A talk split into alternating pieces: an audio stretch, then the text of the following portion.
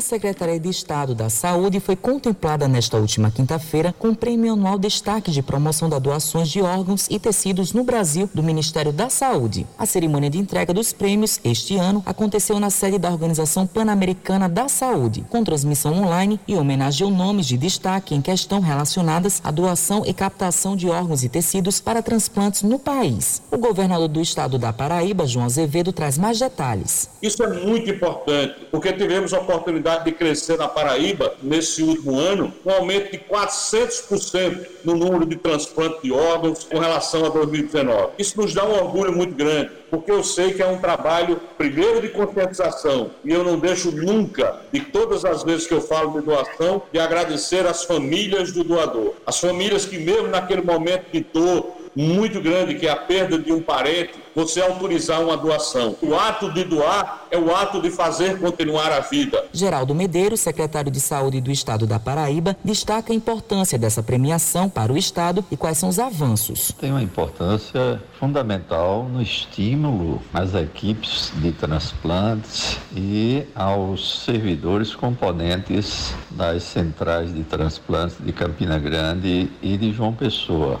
Além disso, mostra que a Paraíba está iniciando a vanguarda no país em processos e procedimentos complexos na medicina e a Paraíba, que há 10 anos não realizava um transplante de coração, realizou três transplantes de coração nos últimos 18 meses. Rafaela Carvalho é chefe do Núcleo de Ações Estratégicas da Central de Transplantes do Estado e ressalta quais são as ações realizadas para estimular a doação de órgãos na Paraíba com incentivo e promoção de doação de órgãos na Central de Transplante com uma equipe multidisciplinar. Então a gente faz, não é, uma educação continuada para que cada vez mais a gente consiga não só identificar aquele paciente que pode ser um doador, mas sobretudo como dar toda a assistência não só à família que será realizado a entrevista, mas com a manutenção desse potencial doador beira-leito. Além disso, contamos com assessoria de imprensa, né, que a gente acredita que a imprensa ela tem um papel fundamental para incentivar, sensibilizar a população